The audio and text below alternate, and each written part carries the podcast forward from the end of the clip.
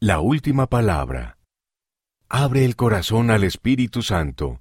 Por el presidente Henry B. Eyring, segundo consejero de la primera presidencia. De un discurso de la Conferencia General de abril de 2018.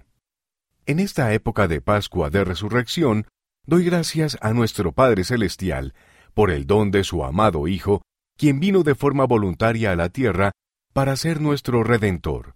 Estoy agradecido por saber que Él expió nuestros pecados y se levantó en la resurrección.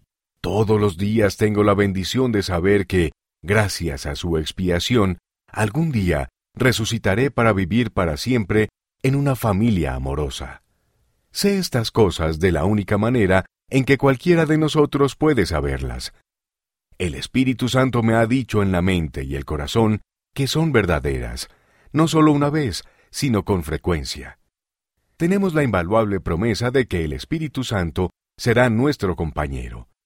Tenemos la obligación de escoger abrir nuestro corazón para recibir dirección espiritual y consuelo continuos mediante el Espíritu Santo a lo largo de la vida.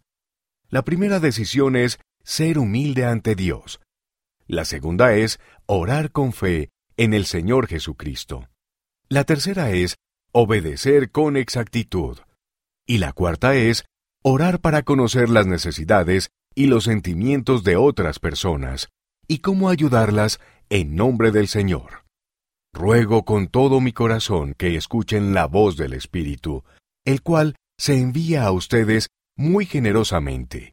Y ruego que siempre abran su corazón para recibirlo, a fin de que sientan el gozo de tener al Espíritu como su compañero constantemente.